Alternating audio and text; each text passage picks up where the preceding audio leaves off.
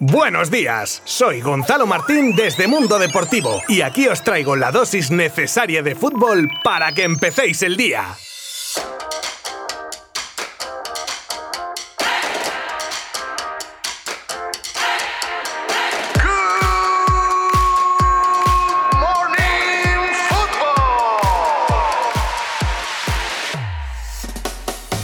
Con los cuatro partidos de ayer, los grupos B y C completan esta primera fase y dejan clasificadas para octavos a Bélgica, que pasa primera de su grupo con 3 de 3, tras ganar ayer también a Finlandia por 0 a 2, con goles del portero finlandés en propia y de Lukaku en la recta final del partido. Dinamarca pasaría como segunda tras ganar a Rusia por goleada 1 a 4, gracias al golaveraje, ya que a puntos hay triple empate con la propia Rusia y Finlandia. Países Bajos también ha hecho triplete de victorias y pasa como primera tras ganar a Macedonia del Norte por 0 a 3 con goles de Winaldum por partida doble y del flamante nuevo fichaje del Barça, Memphis. Vaya dupla habría podido tener el Barça con estos dos, pero bueno, eso ya es otro tema. Y Austria, que pasa segunda de este grupo C con 6 puntos y 2 victorias. La segunda ayer frente a Ucrania por la mínima, pero oye, vale igual. Y hoy es el turno del desenlace del grupo D con los partidos entre República Checa e Inglaterra y de Croacia con Escocia. La cosa que está en este grupo de la siguiente manera: República Checa e Inglaterra empatadas con 4 puntos y Croacia y Escocia empatadas con un punto. Así que según las matemáticas podría pasar aún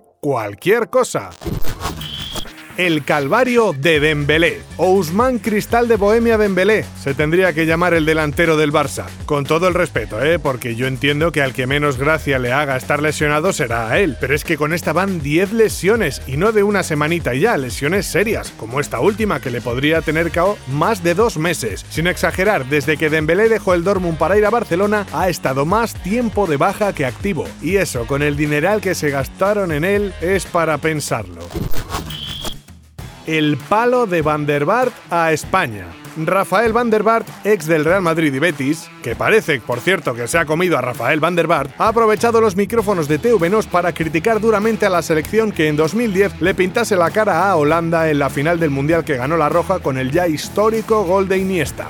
Igual desde aquel día tiene algún tipo de resquemor. Todos sabemos que aquella selección no es la misma de ahora, pero bueno, siendo exfutbolista debería tener igual un poco más de elegancia y respeto tras decir que España es horrible, horrible no tienen nada en ese equipo. Lo único que hacen es pasarla de un lado a otro sin un solo jugador que sepa dar un pase definitivo. Mira que se podría decir eso mismo con cierta educación, ¿eh? Pero por lo visto, pues donde no hay mata, no hay patata.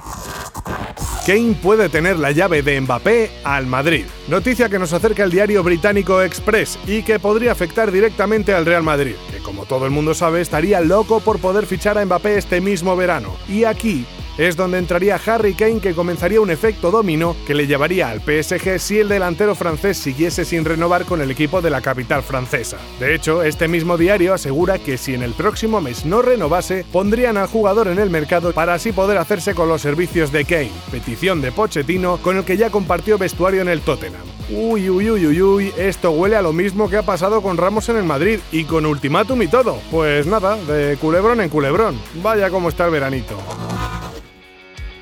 la joya por la que luchan Madrid y Barça.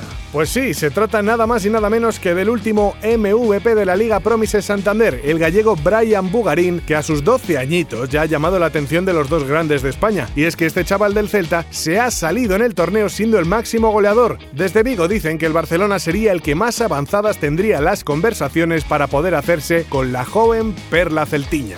Hasta mañana.